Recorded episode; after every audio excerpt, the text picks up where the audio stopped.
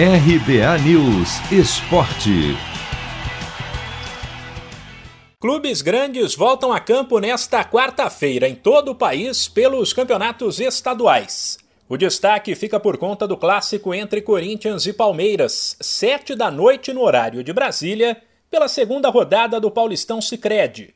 Partida que será uma reedição da final do ano passado, quando o Verdão levou a melhor. Um pouco mais cedo, 5 da tarde, tem Santos e Ferroviária, Inter de Limeira e São Paulo. No Rio de Janeiro, o Campeonato Carioca marca o início da temporada 2021 e representa o primeiro passo de uma reconstrução para dois times que foram parar na Série B do Brasileiro. O Botafogo estreia no estadual 6 da noite no Newton Santos contra o Boa Vista, enquanto o Vasco às 9 recebe a Portuguesa em São Januário. Aliás, aqui vale um parênteses. O Cruz Maltino tá de técnico novo. Marcelo Cabo foi apresentado oficialmente e chegou com o rótulo de especialista em Série B, já que conseguiu acesso para a elite duas vezes nos últimos anos, em 2016 com o Atlético Goianiense e em 2018 com o CSA. Entendido do assunto, ele afirmou que a presença do Vasco na segundona é algo apenas passageiro e garantiu o retorno à Série A. Essa vai ser a minha sexta Série B, né?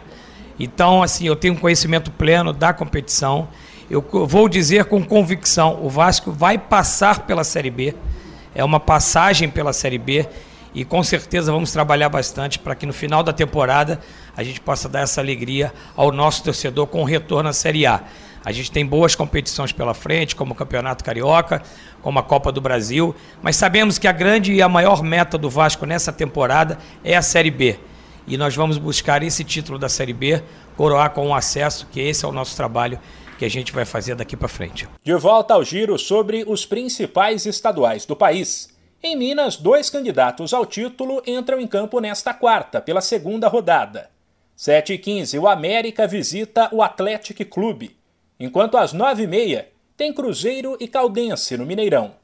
Para fechar, tem ainda a estreia do Grêmio no Galchão, que começou no fim de semana, mas sem o tricolor, que disputou o jogo de ida da final da Copa do Brasil. 8 da noite desta quarta, a equipe recebe o Brasil de Pelotas em Porto Alegre. Se você quer começar a investir de um jeito fácil e sem riscos, faça uma poupança no Sicredi.